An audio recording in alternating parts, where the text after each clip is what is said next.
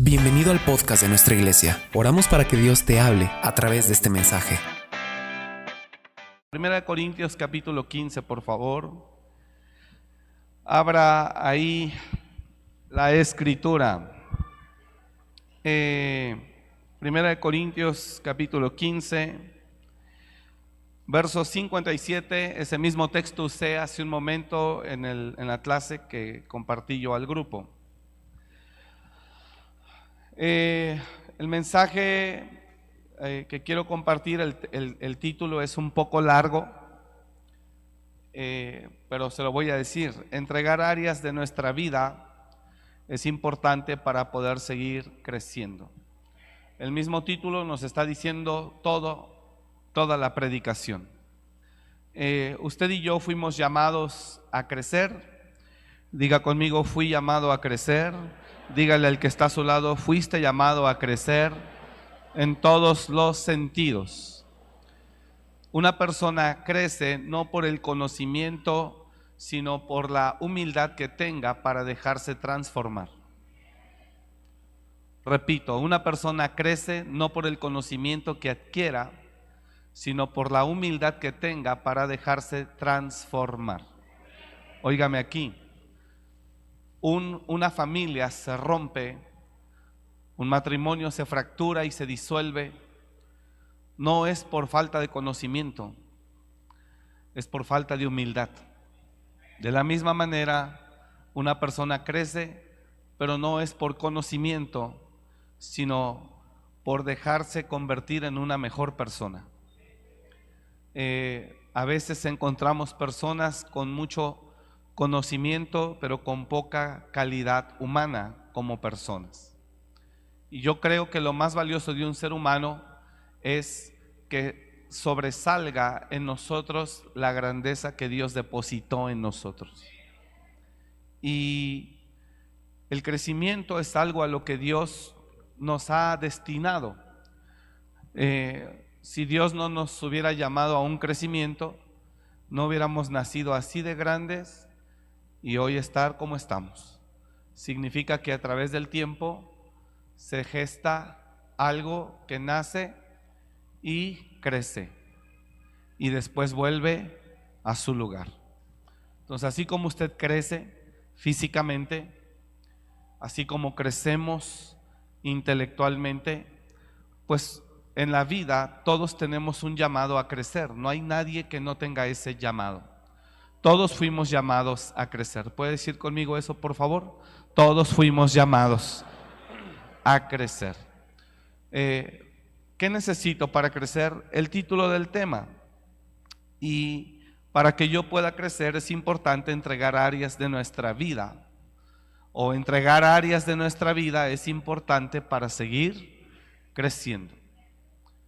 Cuando hablamos de entregar áreas de nuestra vida y, nos dicen que entregar áreas de nuestra vida es importante para seguir creciendo, ahí ya no tiene que ver con un conocimiento externo, sino tiene que ver con tu persona. Y ahí es donde ya entramos en un conflicto. Una persona me decía a mí, oye, ¿cuándo me enseñas? ¿Cuándo nos sentamos? Es un amigo. Enséñame, te invito a comer. Eh, yo quiero que me enseñes cómo poder manejar eh, mi negocio, su empresa. Le dije, mira, tú puedes tener los mejores cursos, puedes tener las mejor, los mejores tips, pero el asunto no está en los números, el asunto está en ti. Si tú no haces lo que se te dice o lo que te diga cualquier maestro, hoy por ahí se ven en las redes hasta Marco Antonio Regil enseñando economía, finanzas y coaching, todo eso. Todo eso está muy padre, todo eso está muy bonito, todo eso está muy chido, todo eso está muy bien, todo eso está perfecto. Pero si usted no se disciplina, ese curso que puede pagar ahí, usted lo va a perder. Porque el, el crecimiento viene de adentro, no es de afuera. Entonces, entregar áreas de nuestra vida, por eso dejé el mensaje de el título del mensaje así de grande. Entregar áreas de nuestra vida es importante para seguir creciendo. si nosotros no nos dejamos limpiar de ciertas cosas, esas cosas son estorbos que nos impiden alcanzar nuevas metas. Ahora, yo conozco personas que en la parte financiera pueden alcanzar ciertas cosas, pero en la parte familiar son fracasados. O hay personas que en la parte familiar están bien, pero en la parte laboral, en la parte empresarial, son personas que les cuesta mucho trabajo trascender. Entonces, todo tiene que ver con una transformación interna. Cuando usted ve los países más desarrollados del mundo, como Japón, ya ni siquiera voy a mencionar Estados Unidos, pero cuando usted ve Japón, usted ve a Japón y usted ve la cultura en otro nivel, en otro nivel. La educación es de otro nivel, Suecia es lo mismo. Hay países europeos con un nivel increíble de educación, de respeto, de valores. Y en Japón usted no encuentra lo mismo que encuentra en China. En China es eh, una cosa totalmente diferente, muy sucio, eh, mucho desorden. Es una cosa impresionante, una aglomeración tremenda. y cuando usted va a Japón, usted en Japón encuentra un orden increíble, una limpieza increíble. Entonces, todo eso que se manifiesta ahora en lo externo o en, el exterior es porque ya primero se injertó en el interior de ellos. No me expliqué, no me entendí. Tu espacio habla mucho de quién eres. Saliendo de aquí, suba hacia su auto y mírelo. El asunto es que a veces nos acomodamos tanto a lo que somos que ni nos percatamos de cómo vivimos. Pero tu espacio habla mucho de quién es usted, de quién soy. Su auto es un espacio propio.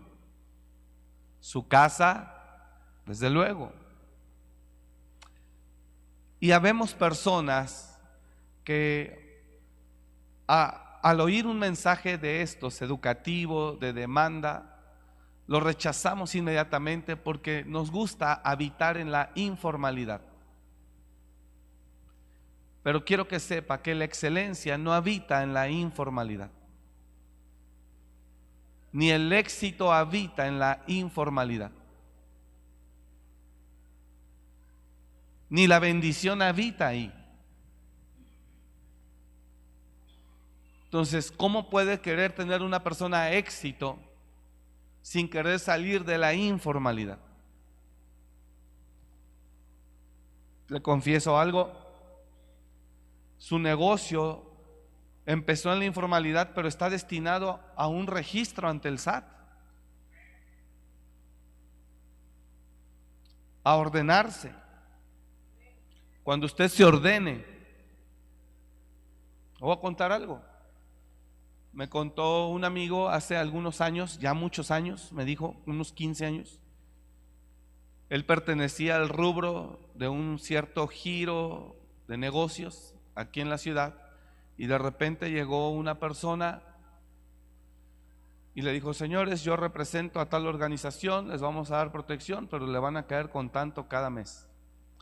Y según el sapo la pedrada, tú tanto, tú tanto, tú tanto, tú tanto, a todos los citaron en un salón y todos llegaron, dice, temblando. Sí, sí, sí, porque obviamente las amenazas de su, contra su vida pues estaban ahí muy marcadas. Dice, y yo llegué con un alterón de papeles aquí. Yo llegué y me senté como todos, nos dieron ahí todo lo que nos dijeron que nos iban a ayudar, a proteger y no sé qué ayudarnos a hacer cobranza y bueno, ahí. Cuando ya terminaron todos, yo levanto mi mano y le digo, Señor, eh, ¿me permite decir algo? Y le dijo, a ver, di. Y él dijo, mire, yo traigo todo esto. Son facturas, son registros de INS, SAT, no robo a nadie, pago seguro, pago impuestos, pago esto, pago el otro. Aquí están los salarios de mis empleados. No estoy robando a nadie ni haciendo daño a nadie. No tengo por qué tenga que temer y necesitar sus servicios.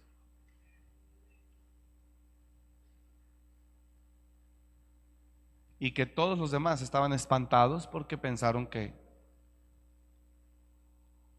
pues que se estaba poniendo ahí. Pero hubo algo que sin que él conozca de Dios lo cubrió. Dijo, yo no soy, eh, no soy uh, usurero, el dinero que tengo no es lavado de dinero. Por ordenarme, los bancos me prestaron, me hicieron préstamos, lo cual yo usé para invertir. Y eso es el dinero que trabajo, pago mis créditos, o sea, toda la vía legal. Es decir, que él, estando en el 99% de todos sus compañeros en la informalidad, él es el único o de los contados que sale de ahí.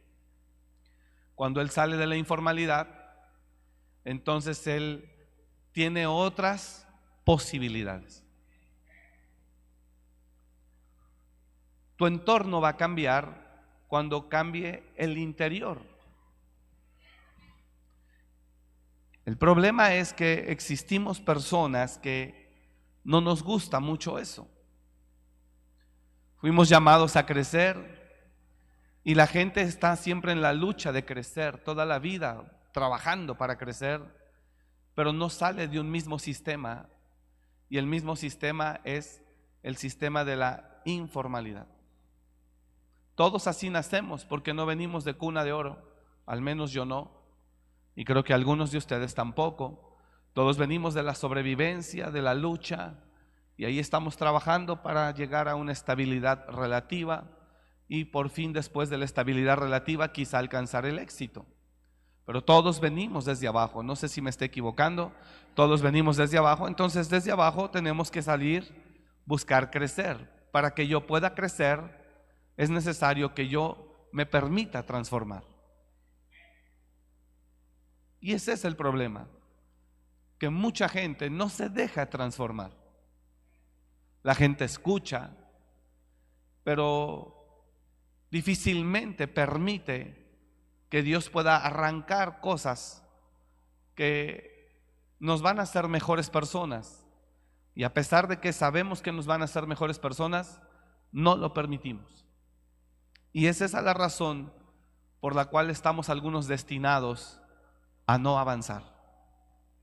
Pero Dios quiere que usted avance. Dije, Dios quiere que usted avance. Dios quiere que usted crezca. Mire, está por salir un año más. Se acabó el 2023. El miércoles estamos a 1 de noviembre. Solo es el mes de noviembre, porque diciembre, desde Guadalupe Reyes hasta enero. Y en diciembre ya Realmente todo el mes se va en fiestas de la empresa, fin de año, intercambio, reparto de aguinaldos, ya son celebraciones aquí, acá. En realidad el año termina prácticamente en noviembre y la primera semana de diciembre. Los primeros 10 días de diciembre. Estamos a un mes, 10 días de que el año termine.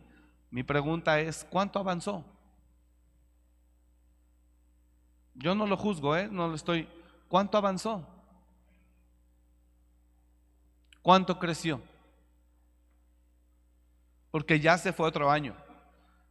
Yo le decía al principio de año, luche porque este año no se vaya en vano y que avance. Bueno, ya estamos a fines de año casi. La pregunta es, ¿cuánto avanzó? ¿La deuda, pastor? No, usted. ¿Cuánto avanzó? No avancé. Si usted dice, no, no avancé, ¿por qué no avancé? Es que no hay trabajo, no hay oportunidades. Enseñé en la mañana, oportunidades hay, dinero hay, recursos hay y oportunidad de que tu vida cambie todos los días. La pregunta es, ¿cuánto avanzó? Proverbios dice, en el barbecho del pobre hay mucho pan, pero por falta de juicio se pierde. Yo le pregunto hoy, en verdad, con todo el corazón y pues, con mucho amor y respeto, es cuánto avanzó, porque usted fue llamado a crecer. No fue llamado a perder el tiempo, perdóneme que se lo diga. No fue llamado usted a perder el tiempo, no fuimos llamados a perder el tiempo. Mirad cómo andéis, no como necios, sino como sabios, aprovechando bien el tiempo, porque los días son malos. Mirad cómo andéis, no como necios, sino como sabios, Dice, aprovechando bien el tiempo. Y la pregunta que yo le hago hoy es, ¿cuánto avanzó? Porque el año se nos fue. El año ya se fue. ¿Cuánto avanzó? ¿Cuánto creció? ¿Cuánto mejoraron las cosas? ¿Cuánto mejoró su relación en casa? Con su esposa, con su esposo, con sus hijos. ¿Qué relaciones restauró?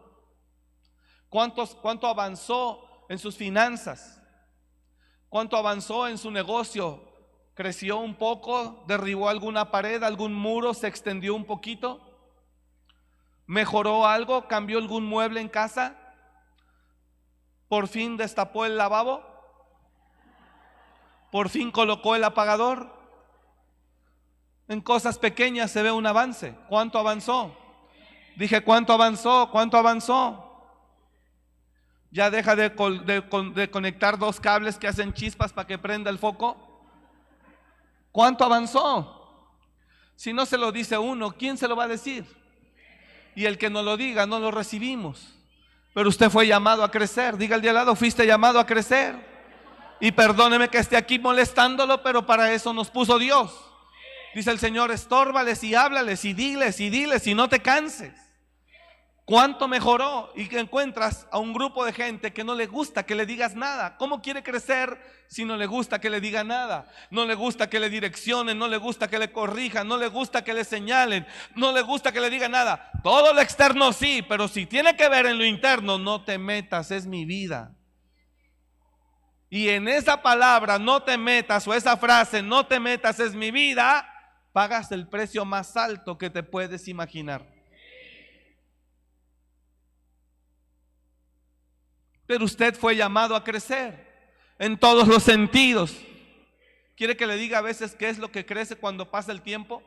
Crece el orgullo, crece la soberbia, crece la incredulidad, crece la altanería, crece el atrevimiento, crece la insolencia, crece la crítica, crece la murmuración, crece la pereza, crece la irresponsabilidad. Eso, eso no necesita hacer nada para que crezca crece la rebeldía, crece la desobediencia, crece la injuria, crece el atrevimiento, crece, crece, eso crece a todo lo que da. Yo no necesito hacer nada para que eso crezca. Es más, le digo algo, no necesito hacer nada para que yo, mi aspecto físico, me convierta en una bestia. No necesito hacer nada para que este cabello crezca, para que todos los pelos crezcan, para que estas garras crezcan y yo entonces muestre un aspecto como de un animal. Le pasó a Nabucodonosor siete años. Usted no necesita hacer nada para que todo lo que no es correcto crezca. Nosotros en casa tenemos un pequeño jardín de dos hectáreas, chiquito.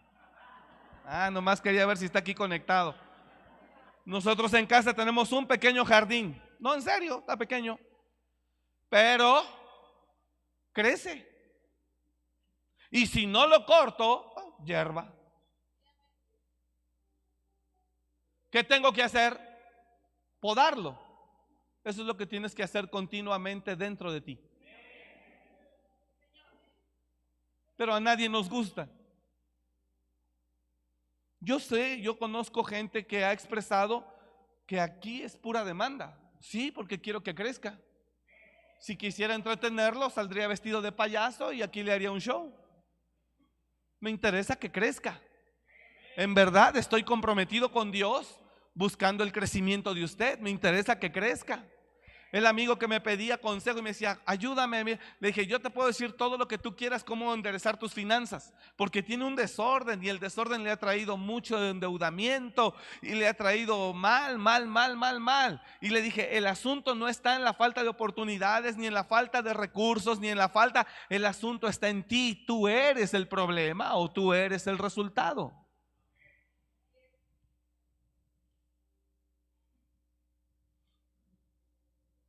Hermanos, ¿cuánto avanzamos este año 2023?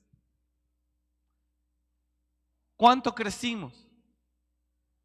No se sienta mal, por favor, yo, yo estoy haciéndolo reflexionar nada más. ¿Cuánto crecimos? Y quiere que le diga algo con mucho respeto. A veces somos personas indomables. No soportamos que nadie nos diga nada. Ahora, ¿Cuándo una persona tiene ese derecho de que nadie le diga nada? Cuando da resultados. Pero no das resultados y tampoco quieres que te digan nada. Mire, creo que todos debemos de tener la humildad para recibir de alguien. ¿Sí me están entendiendo o no? Pero suponiendo que haya alguna razón para que no le digas nada, la único que puede justificar que no le digas nada a nadie es que dé resultados. Pero imagínense la persona que no da resultados y tampoco se deja decir nada, ¿dónde termina? Es tremendo.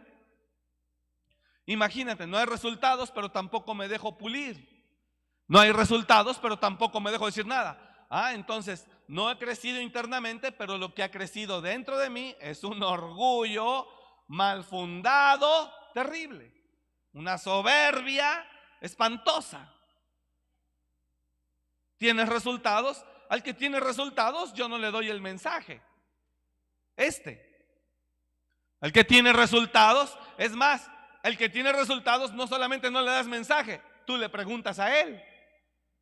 ¿Cómo le haces? Dice el apóstol Pedro, hace ratito hablaba con él, están inaugurando su nuevo templo, nuevo, nuevo santuario, muy lindo. Y, y me decía el apóstol Pedro, hablaba yo con él, y me dice, Omar, mi vida no daba una. Bueno, eso no me lo dijo ahorita que estaba hablando con él, pero en algún momento íbamos en un viaje y decía, mi vida no daba una. Dice, ¿y qué crees que para vergüenza mía? De repente un empresario, un empresario dice, llegó y me entregó un sobre. Y era el pase, no sé en qué país, a un curso donde ese hombre me lo había pagado para que yo fuera y el curso costó creo que 5 mil o 10 mil dólares. Y él me pagó ese curso y me dijo, vaya, pastor, un empresario de alto nivel, dice, que maneja mucho dinero. Y el curso se llamaba Los siete hábitos de la gente más efectiva. Bueno, todos esos hábitos tienen una base, se llama disciplina.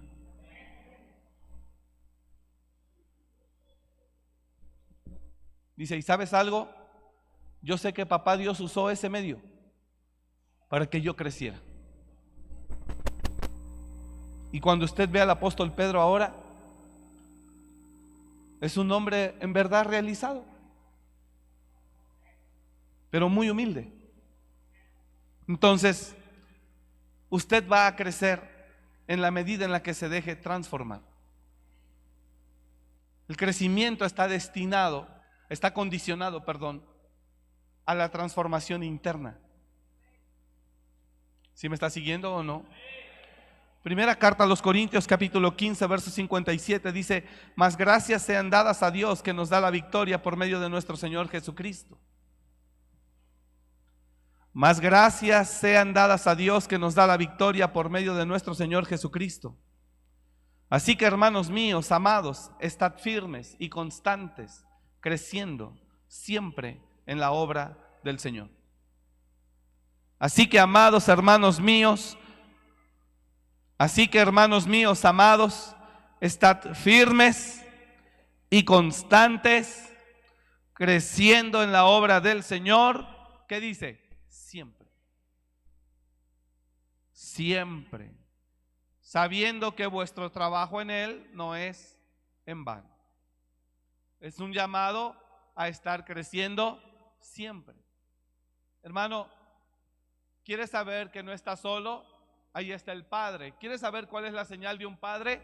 Cuando Dios a través de un mensaje te está diciendo que corrijas esto, que corrijas aquello, y cuando te equivocas te dice, levántate, estoy aquí contigo, pero échale patadas, dale para adelante. Eso significa que usted no es ningún huérfano. Puede haber venido de, los, de, lo peor, de lo más abajo de abajo, puede haber salido de ahí, puede venir de un contexto de tristeza, de abandono, de orfandad, puede venir de un contexto de violencia, puede venir de un contexto de maldad, pero si permite que Dios lo tome como hijo, Él será su padre y como padre lo va a empezar a formar, lo va a empezar a preparar, lo va a empezar a demandar, lo va a empezar, porque Dios sabe lo que va a querer hacer con usted o lo que hará con usted. Solo es cuestión de que yo tenga la humildad para permitirlo. Cuando Dios me toma a mí, me toma como un muchacho rebelde, no se sujetaba a nadie. Le digo algo y con vergüenza, yo no llegaba a dormir a mi casa. Y tengo a mis papás, y creo que aquí están, pero yo no llegaba a dormir. Hacía lo que quería, ya no quise estudiar, no terminé ni segundos de secundaria, 16, 17 años yo fumaba cocaína, no llegaba a dormir, andaba mal. ¿Qué cambió su vida, pastor? ¿Que estudió? No. Que conocía a un padre. Y ese padre me formó. Era tramposo, era mañoso, era mentiroso, deshonesto y todo lo que usted se pueda imaginar.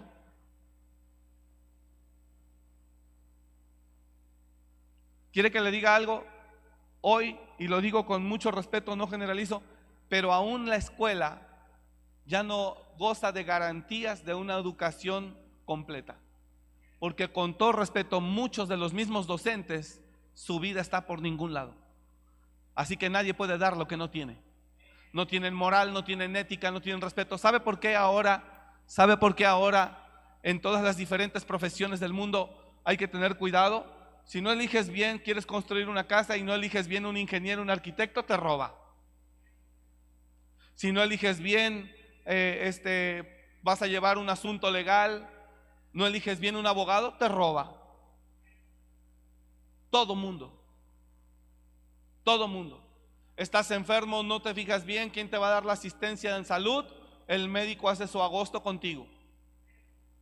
Porque no hay ética, porque no hay valores, porque no hay educación, porque son personas en las que hemos encontrado que hoy la preparación académica hay que tener ciertas reservas.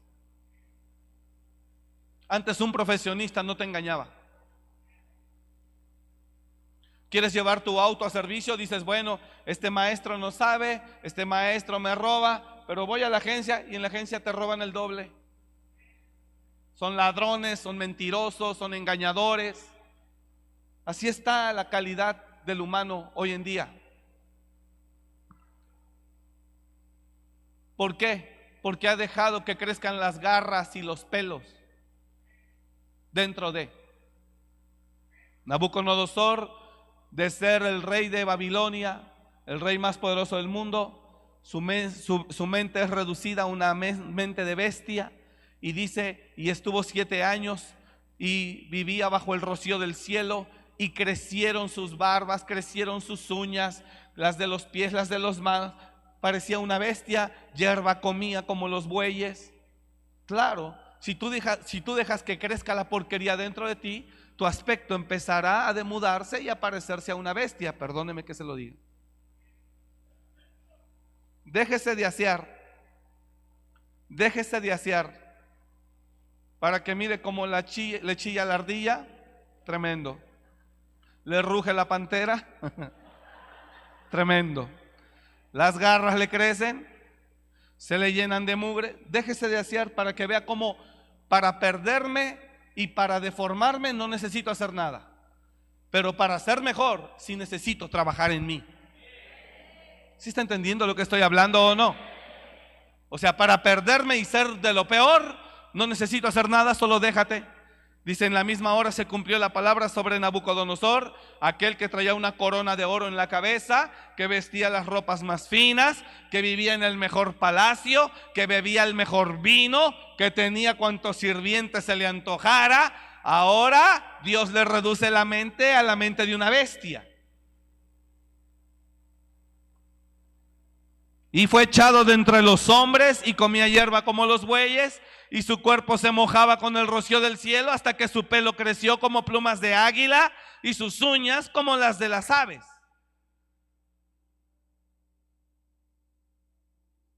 Entonces, ¿por qué unas cosas sí deja y por qué otras no?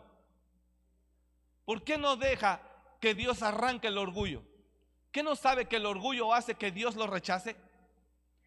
¿Por qué no deja que Dios le arranque la soberbia, la altivez, el orgullo o la rebeldía? ¿Qué no sabe que eso, hace que eso hace que Dios lo resista?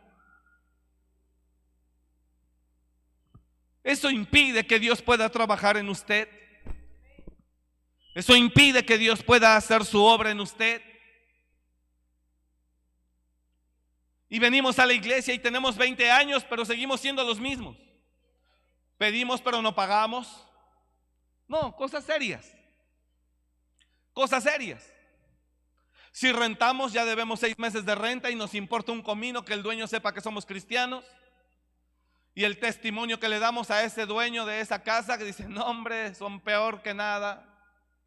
Con los cuateos más responsables, más honestos. ¿Y qué onda con eso? Dios no te lo pide. Ah, pero para predicar somos bien buenos y para criticar el error de los demás, para eso nos pintamos solos, pero para cambiar internamente, ay papá.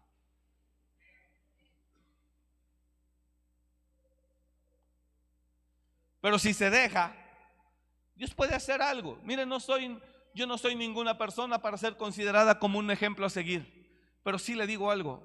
Esto, sé no soy el mismo que fui antes. Sé que no soy el que Dios tomó hace 20 años. Y le agradezco a Dios por eso. ¿Quién me cambió? ¿La escuela? No, no volví a estudiar. No volví a estudiar. Pero ¿quién me tomó? Un papá y me formó y me limpió de mal de todo mal hábito desde cosas que usted dice, ¿es en serio? Sí, Señor hasta, hasta poder manejar una administración de un negocio, de una empresa, de un ministerio, etc. Eso no lo aprendes en la escuela, te lo enseñan teóricamente, pero el campo es otra cosa. La vida real es otra cosa. Ganar nivel de confianza, cuando era adicto no había quien me prestara un centavo, un centavo partido por la mitad. Pero si dejas que Dios te limpie y te, purifique, que Dios te transforme, que Dios te forme, que Dios te transforme, Dios restaura todo, la confianza, todo, todo, todo, todo, todo, y vuelves a recuperar. El asunto es que la gente asiste con Dios y quiere que Dios con una varita mágica, ¡pum!, le quite todo. Hermano, eh, que, que, como la película, ¿no? Que deje de ser sapito y se convierta en el, en el príncipe. No, Dios puede hacer que dejemos de ser un sapo y nos puede convertir en príncipes, pero es a través de un proceso de formación interna. Cuando hablamos de un trabajo interno, estamos hablando que Dios se quiere meter contigo en tu vida, en tus actitudes, en tus hábitos, en tu forma de ser. Y es ahí donde le decimos, a ver, voy los domingos a la iglesia, pero en mi vida no te metas. Y es por eso que la vida de muchos no cambia. Es por eso, con todo respeto, que el matrimonio fracasó quizá de algunos. O va a fracasar. Vienen a consejería porque tienen muchos problemas, pero ninguno de los dos reconoce y mucho menos cede que quiere que ocurra divorcio inminente, inevitable, porque no quiere disponerse Número uno, a reconocer. ¿Por qué? Porque no posee la humildad suficiente. Conozco gente que tiene 30 años de cristiana, sabe Biblia, conoce mucha Biblia, habla lenguas, pero su vida no ha cambiado. Es ahí donde usted y yo debemos de tener un cuidado y decir, bueno, tanta Biblia conozco, pero mi vida no, no cambia. ¿Sabe que hay gente que de, de pobreza y de miseria no sale? Y tiene 30 años en Cristo, 20. Y no sale de miseria y de pobreza. Es que es una maldición tremenda que está operando de mi tatarabuela que fue bruja, hechicera y marihuana. No, señora, no es eso. Es usted que es cristiano, pero no quiere cambiar por dentro. No es su tatarabuela de hace 30 años, 50 años que la maldijo y que la tiene atada y que usted está bajo una maldición generacional. No, somos nosotros. Somos nosotros. Y obviamente, claro, Santiago habla acerca de eso y dice que solo somos oidores de la palabra, pero no somos hacedores de ella. ¿Me está siguiendo? Entonces, ¿qué tengo que hacer? Expóngase delante de Dios y dígale, aquí estoy. ¿Sabe qué hizo el salmista David? Dijo, Señor, aquí estoy. Examina mi corazón y ve si hay camino de perversidad y quítalo. Hoy el hombre quiere dinero, pero quiere ser quien es. Hoy el hombre quiere lujos, quiere poder, pero quiere ser quien es. No quiere cambiar nada. Yo he visto a gente que de por sí era nefasta y cuando le llegó el dinero, ay papá, se hizo una persona totalmente, totalmente desagradable. Deje que Dios haga lo que tenga que hacer en usted. Pero ya no pierda tiempo. Hermana Diana, ¿qué cree que Dios quiere arrancar? ¿Qué cree que Dios quiere arrancar en usted? Hija, ¿qué crees que Dios quiere arrancar verdaderamente? El asunto no es lo de afuera, el asunto es lo de adentro. Es evidente. Así como usted me ve de allá para acá, yo también lo veo de aquí para allá. Pero la gente no quiere reconocer. No quiere reconocer que actúa deshonestamente, que actúa... No es así. No es así. Permita una transformación interna. Cuando esa transformación interna ocurra, ¿qué cree? Su espacio exterior va a empezar a cambiar. Si la transformación interna no ha ocurrido, si la transformación interna no ha ocurrido, usted ni siquiera podrá tener la capacidad de darse cuenta cómo está su espacio exterior. Pero cuando usted llega a un lugar con una transformación interna y llega a un lugar, usted mira el espacio exterior y dice, aquí es esto, aquí falta el otro, o aquí hay excelencia, aquí hay orden, aquí hay gobierno, aquí hay responsabilidad, aquí hay respeto. Usted lo mira. Usted lo mira. Cuando usted permite que el, espacio interior sea transformado, sea limpiado, esa persona tiene la facultad de llegar a donde llegue y puede mirar el espacio exterior de todos y puede mirar lo que falta o lo que hay. Pero no quiere. Y quiere que le diga cómo tiene que ser con confrontación, no hay otra. Diciéndole directamente. Dios le decía al pueblo de Israel, eres mala, eres esto, te desviaste, me dejaste, te apartaste, te fuiste. Y le habla Dios bien fuerte a Israel, a Judá le habla muy fuerte. Y, ella decía, no sé de qué me hablas, yo nunca he andado tras los Baales, nunca hice nada malo. Y Jesús, y el Señor le dice, mira tu proceder en el valle, reconoce lo que has hecho, dromedaria ligera que tuerce su camino, asna montés, acostumbrada No son falta de recursos ni falta de oportunidades, esas hay. ¿Cómo puedes decir no soy inmunda, nunca anduve tras los Baales? Y Dios le dice a Jerusalén, mira tu proceder en el valle, conoce lo que has hecho, dromedaria ligera que tuerce su camino. Asna Montés acostumbrada al, al desierto. Asna Montés acostumbrada al desierto. ¿Quién puede vivir cómodamente en el desierto? ¿Sabe algo? ¿Sabe cuántos limpiaparabrisas hay en estos dos semáforos? ¿Sabe cuántos nos ven? Pastor, Dios le bendiga. Gente que estuvo con nosotros pero no quiso cambiar. Que prefieren así. Prefieren esa vida. estar en un semáforo, limpiando cristales, ganarse unos pesos, medio comer y drogarse.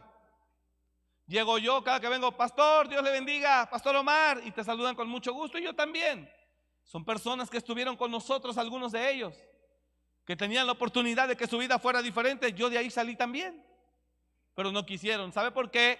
Porque cuesta la formación. Y así hay gente, no usted, pero así hay gente que no quiere cambiar. No reconoce. Unos no quieren cambiar porque no lo ven. Y otros simplemente no quieren cambiar porque no les interesa el cambio. Pero solo le digo esto esta tarde, si está acá la iglesia o no. Solo quiero que sepa esto, es el tema, el título del tema. Entregar áreas de nuestra vida es importante para seguir creciendo. El espacio donde cada quien habita habla mucho de quiénes somos. Cuando salga de aquí, mire su espacio. Cuando salga de aquí, mire su, auto, su, carro. Son espacios suyos. Ay, pastor, no esperaba que se subiera, que me lo fuera a encontrar aquí. Perdón, deje, espéreme, espéreme. Y avienta todo para atrás. Y sacude el asiento. Súbase, pastor, súbase. Perdón, el cinturón no sirve, pero es un lazo el que le está amarrando ahí, ¿eh? La cajuela de guante, la guantera, está caída, pero con un alambrito ahí la colgué con un gancho y un botón. Órale.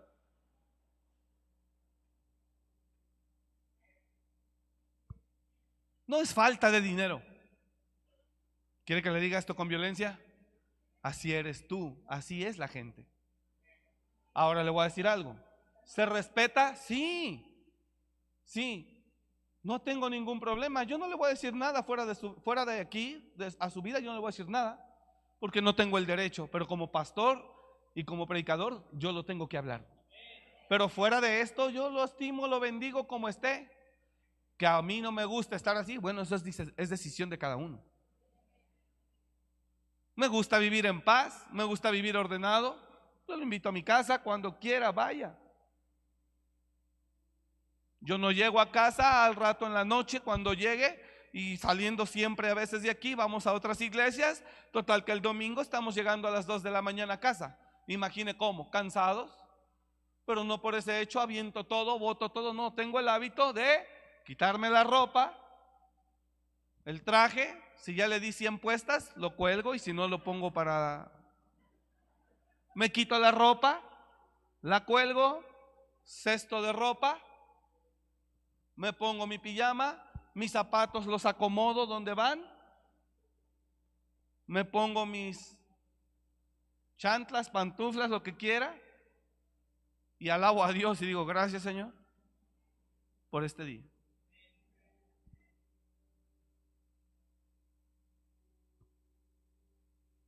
Pero no era así. ¿Pero por qué aprendí a ser así? Porque fui formado. Viví con un pastor que me dijo, no, mijito, recoja su cojín y recoja su sofá. Yo dormía en el sillón de la oficina del pastor, que en el día era sillón y en la noche era cama. Me dice, recoja la cobija, pero al rato me voy a venir a acostar. Recójala. Y fui formado. Y nunca he tenido un problema en los años que tengo de casado de que Silvia me diga en un pleito, estoy harta de siempre andar atrás de ti recogiendo tu cochinero. Nunca. Nunca. Porque cuando ella vino a mi vida, yo así ya vivía. ¿Y por qué yo cambié esa vida? Porque fui formado. ¿Le dolió la formación, pastor? Claro. Yo sabe que pensaba por dentro, mugre viejo arrastrado, que es de mí, ni qué le importa mi vida, que yo pensaba todo eso. Pero entendía que Dios estaba haciendo algo dentro de mí. Y que Dios me estaba preparando para algo. Y que ahora Dios, al prepararme, realmente quizá puedo yo ser un ejemplo o un modelo o darle un consejo a usted y decirle, ordénese, corríjase. Porque si no, ¿cómo pudiera estar delante de usted? ¿Sí me está, me está comprendiendo o no? Duele, pero no sabe cómo bendice. Dije, duele, pero bendice. Entonces, Expóngase delante de Dios para terminar. Ahorita que cerremos, cierre sus ojos, usted va a cerrar sus ojos y dígale, Señor, arranca de mí todo lo que no sirva. ¿Sabe qué he visto? Gente que está cercana a mí que esconde esas áreas en lugar de entregarlas, las esconde. Las esconde y no se deja, parece que estamos jugando policías y ladrones. Digo, yo no vine a hacer eso. Y te escondes y le escondes a como de lugar y le escondes. Que no se trata de esconder, se trata de entregar. Y con otros que cuando les quieres hacer ver, no hermano, se defiende como, como, como qué? Usted lo dijo, se defiende y no acepta y no acepta y no acepta. Entonces yo nomás me pregunto, ¿cómo podrá cambiar su vida? Si no se deja decir por ningún lado, si no acepta nada. Hace ocho días predicaba al grupo de qué le cuesta, qué le cuesta ser continuo, continuo, no faltar, no fallar, estar ahí, estar ahí para que haya bendición en su vida. Hay gente que no puede tener continuidad en nada. Viene hoy, en 15 días no, otra vez vuelve y no tiene firmeza, determinación para ser una persona constante. Cuando la Biblia dice, se lo dije hace ocho días creo, dice Job, determina una cosa, se firme y resplandecerá luz en tu camino. Job, Job 22, 28. Si me está escuchando la iglesia.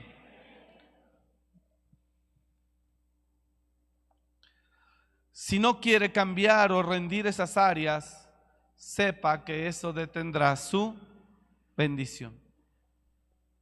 Perdón que se lo diga, hermano, y se lo digo con mucho amor, porque el anhelo de mi corazón es que usted crezca, que usted avance. No sabe qué gozo me da cuando alguien me me hace partícipe o me manifiesta su bendición. No sabe qué gusto me da. Pastor, Dios me bendijo con un auto. Qué bueno, hijo. Qué bueno, hija. Amén. Felicidades. Cuídalo, disfrútalo. Es una bendición de papá Dios. Pero imagínese esa persona que recibe algo nuevo.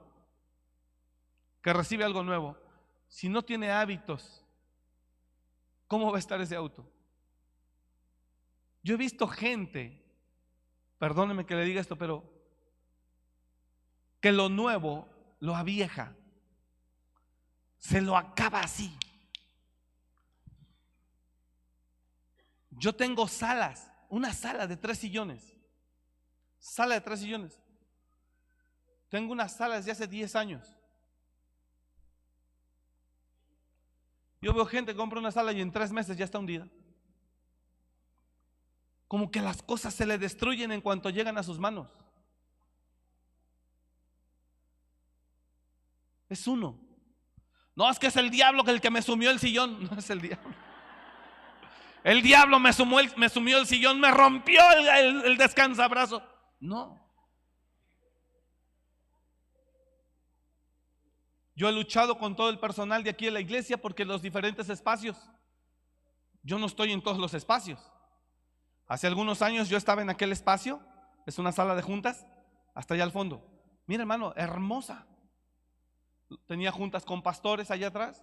Llegaban los pastores, llegaban los pastores y, wow, pastor, qué bello lugar. Amén, gracias a Dios, hermanos. Bonito, no lujoso, bonito. Pero después lo dejé de habitar. Ya no lo ocupamos, de manera que es un espacio que usa diferente gente que colabora acá. No recuerdo qué día fui. Se ha ocupado para celebrarle cumpleaños a diferentes personas, incluyéndome a mí pegan globos en las paredes con cinta. Arrancan los globos, pero la cinta se queda. Vaya a ver cómo las cosas se van deteriorando. Porque a nadie le importa. Y se van acabando. Y se van consumiendo. Venga a ver mi espacio. Ahora donde yo estoy.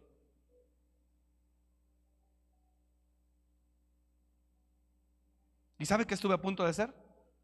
seguida. Varias veces llegué y sobre los sillones, suelas de zapatos. Y yo dije, ¿qué chinicuil se metió aquí? Ya no le voy a llamar de otra forma. Es que aquí hay chinicuiles, ¿no? ¿Cómo se llaman? Los. ¿Qué tlacuache se metió aquí? No les importa. De verdad es increíble cómo no importa. Y yo digo, ¿cómo estará su espacio exterior? En su casa. No se necesita dinero. Y yo dejé aquel lugar y me dio tristeza porque estaba hermoso. Estaba hermoso. Yo digo, ¿qué pasa? Cuando hicimos esos baños de mujeres, hermosos. No sé cómo estén hoy. Espero que sigan igual. Yo siempre he dado instrucciones, no puede estar sin funcionar nada. Aquí hay gente de mantenimiento, el diaconado tiene que pasar el reporte a mantenimiento y mantenimiento tiene que encargarse de hacer el trabajo. Todo tiene que estar funcionando. Siempre tiene que haber insumos, papel, servituallas, jabón líquido. Los baños quedaron con excelencia, los de las mujeres. Yo espero que así siga porque es nuestra visión. Sin ser carga para nadie, sin pedir a nadie, conforme a la posibilidad que Dios nos otorga. ¿Qué uso se le da? Mi espacio. No, mi espacio no. Y estuve a punto, a punto de decirle, entréguenme llaves, todos los que tienen llaves de aquí, no quiero a nadie aquí. Si a ustedes les encanta vivir como cochinos, allá vivan, pero aquí no. Dice la palabra y termino. Pero entraste a mi casa y contaminaron mi tierra. Les di una tierra hermosa, dice el Señor. Les di una tierra grande de abundancia donde fluía leche y miel, pero entraron y contaminaron mi tierra e hicieron abominable mi heredad.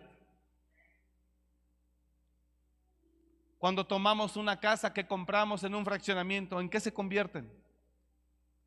¿En qué se convierten los fraccionamientos nuevos? La única pintada que le diste a la casa fue la que le dio la constructora cuando te entregó la casa. Porque todo es dinero y todo te pesa. Todo te pesa. Meterle un peso te pesa. Meterle esto te pesa. Y como quiera estás sin dinero. Los fraccionamientos los entregan bonitos, áreas comunes, áreas verdes. ¿En qué se convierten? Zonas de peligro, zonas de muerte, zonas de vándalos, venta de droga, bares, mugrero y medio carros viejos abandonados a la orilla de la calle y a quién le importa. Una cosa espantosa porque la gente no tiene la, menor intención de crecer internamente. Y no lo estoy diciendo porque yo nacía, yo nací en cuna. Señores, venimos desde abajo. ¿Sabe dónde yo viví en México? Yo, no mis padres, no mi familia. Yo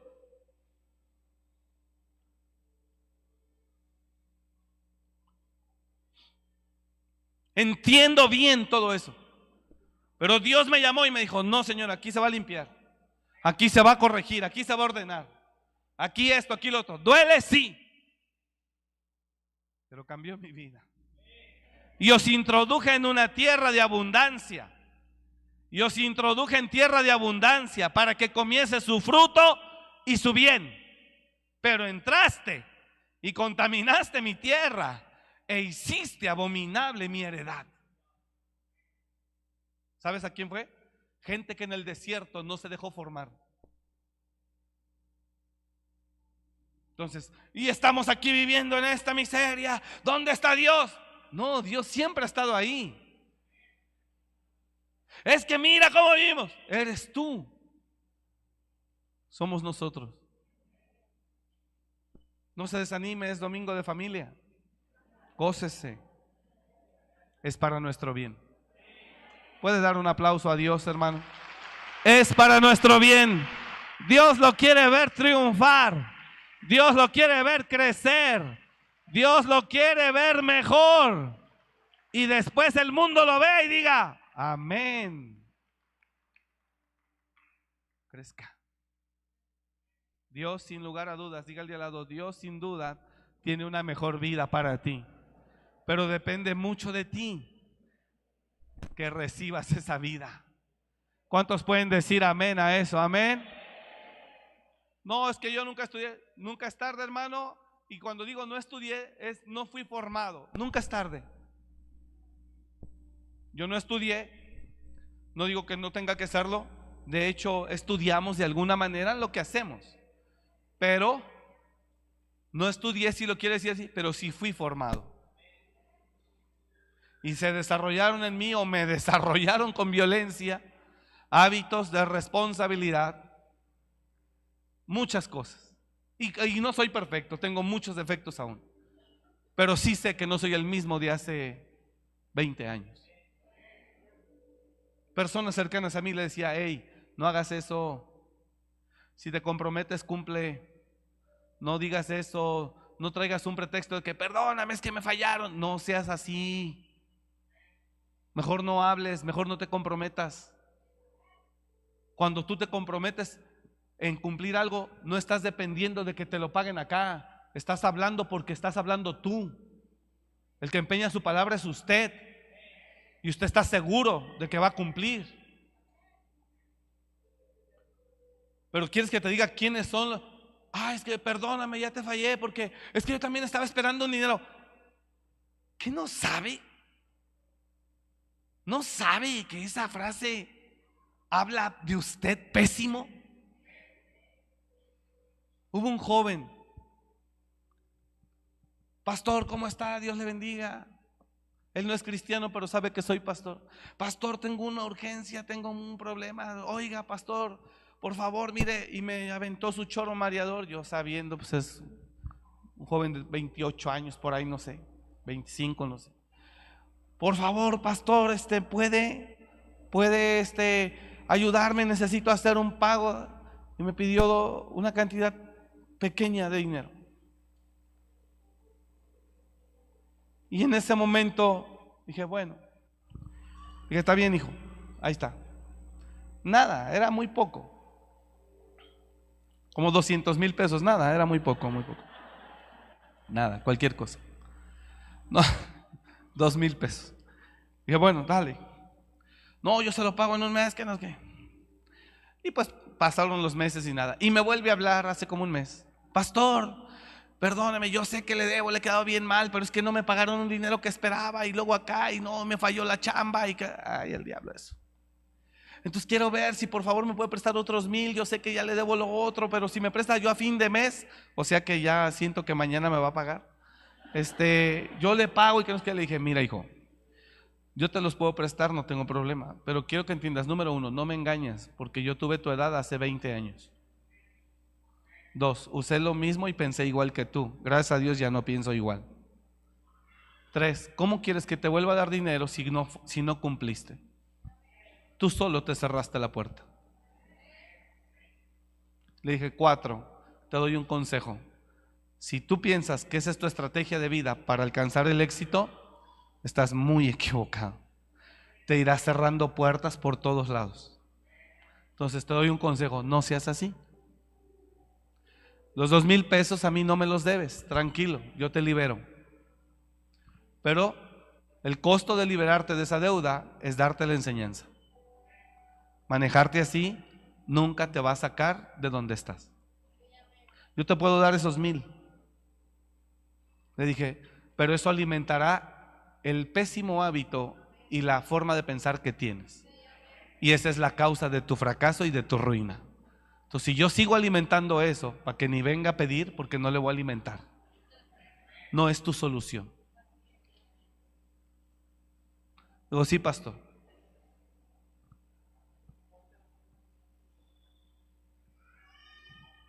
Permita, iglesia, que Dios transforme y arranque cosas dentro de usted. No consuma lo que no se ha ganado. Significa no pida prestado. Ajústese a lo que gana.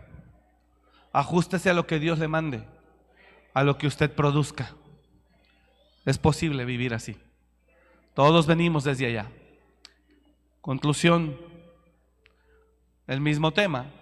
Si no entrega áreas de su vida, difícilmente seguirá creciendo. Pablo habla de crecer. A eso fuimos llamados. No hemos alcanzado nada nosotros, pero no estamos en el mismo lugar, gracias a Dios. Dios tiene una vida para usted mucho mejor, se lo aseguro. Pero tiene que ver que usted sea valiente para disponerse a ser limpiado. Y le doy un consejo final. No se junte con gente igual o peor que usted. No se junte. Porque no solamente no quieren cambiar, te quieren hundir más. Salga de ahí. ¿Sí me está oyendo? Salga de ahí. Hay oportunidades que lo están esperando. Dije, hay oportunidades que lo están esperando. Señor, eh, yo anhelo que tu iglesia avance. Deseamos ver a tu iglesia crecer, ser bendecida, ser próspera. Deseamos ver a tu iglesia avanzar hacia tu propósito. Por favor, Señor, que ellos entiendan esta palabra. Que ellos entiendan esta palabra. Yo bendigo sus hogares, sus casas. Bendigo sus matrimonios. Bendecimos todo lo que ellos hacen, sus manos. Te ruego que ellos entiendan que este mensaje es importante para que ellos puedan seguir avanzando. En el nombre de Jesús. Padre, declaro que tu favor y tu bendición está con ellos que los cielos están abiertos a su favor y que nada detendrá que ellos sean mejores. En el nombre poderoso de Jesús. Gracias Señor por tu iglesia, gracias Señor por tu palabra, gracias Señor por tu obra. En el nombre de Jesús. Antes de decir amén, míreme entonces para ya aplaudir y cerrar. Si da resultados, quizá lo justifique, aunque no debe ser así. Porque aún con resultados debemos de ser humildes, esa es la verdad. Claro, porque si usted dio resultados, pero ya no se deja decir porque dio resultados, ya no seguirá creciendo. Pero en un momento dado, si da resultados, dices, bueno, usted está seguro de lo que usted está haciendo. ¿Sí me está entendiendo o no? Pero hermano, con todo mi amor y mi corazón, si no hay ni resultados y tampoco se deja decir, usted mismo está condenando a su propia familia al hoyo. Porque no hay forma. Mi pastor, mi pastor, ese pastor que me formó, ya terminé. Él me formó. Un hombre, un buen maestro. Pero él cayó en una situación donde de soberbia, donde no se dejaba decir nada. Y todo mundo veía cuál era la causa por la cual la iglesia ya no avanzaba, pero él no se dejaba decir nada. ¿Quiere creer qué pasó? Se fue la gente. Y él perdió. Han pasado 15, 16 años de eso. Sigue igual. Entonces, cuando la persona tiene quizá el derecho de que no le digan nada, cuando dé resultados. Si da resultados, no hay nada que decir.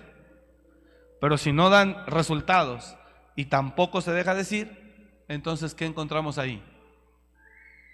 Un problema grande que impide, que está presente, que impide que usted avance. ¿Me oyó? Entonces no caiga en ese engaño. Si hay resultados, usted échele y dele y dele fruto. Si no, déjese decir. Y verá que Dios lo prepara para hacer algo grande en el nombre de Jesús. Amén. Bueno, que Dios le bendiga mucho. Gracias por venir. Póngase de pie. Dele un aplauso a Dios si lo quiere hacer. Apláudale a Él. Déjese decir y verá que las cosas van a ser diferentes en su vida. Así que entregar áreas. Ya no desarrollé nada de eso, pero las áreas que puedo entregar es la pereza, el orgullo, la rebeldía, la soberbia, la altivez. Eh, son áreas que posiblemente puedan estar estorbando. ¿Sí me oyó? Esas son las posibles áreas que puedan estar estorbando ahí. Pereza, orgullo, rebeldía, desobediencia, tener un concepto mayor del que debe tener. Son posibles razones que impiden que usted y yo seamos formados. Padre, bendecimos tu nombre esta tarde, te doy gracias por cada uno, bendigo a cada familia. Bendecimos a nuestros hermanos, Señor. Por favor, guárdalos en el hueco de tu mano. Bendíceles. Que ellos vean tu mano. Que vean tu favor, Señor. Que lleven la excelencia al trabajo. Que lleven la excelencia a sus hogares. Que lleven la bendición a sus vidas. Úsalos. Y abre, Señor, sus ojos para que ellos puedan comprender, mirar, aceptar, reconocer quizá algunas cosas que tengan que cambiar. Los bendecimos, Señor, a todos. Te doy gracias por sus vidas. Por favor, llévalos con bien y oramos, Señor, que esta semana que comienza para todos sea una semana, Señor, donde tu favor y tu bendición se derrame sobre sus vidas. Bendecimos las manos de todos, bendecimos sus trabajos, bendecimos sus hogares. Y declaramos, Señor, que tu paz y tu bendición no se apartará de ellos. En el nombre de Cristo Jesús. Y toda la iglesia dice, así sea. Amén. Dios le bendiga y gracias por venir. Gracias por escuchar este mensaje. Comparte y suscríbete. Para más información de nuestro ministerio visita www.amoryrestauracionmorelia.org.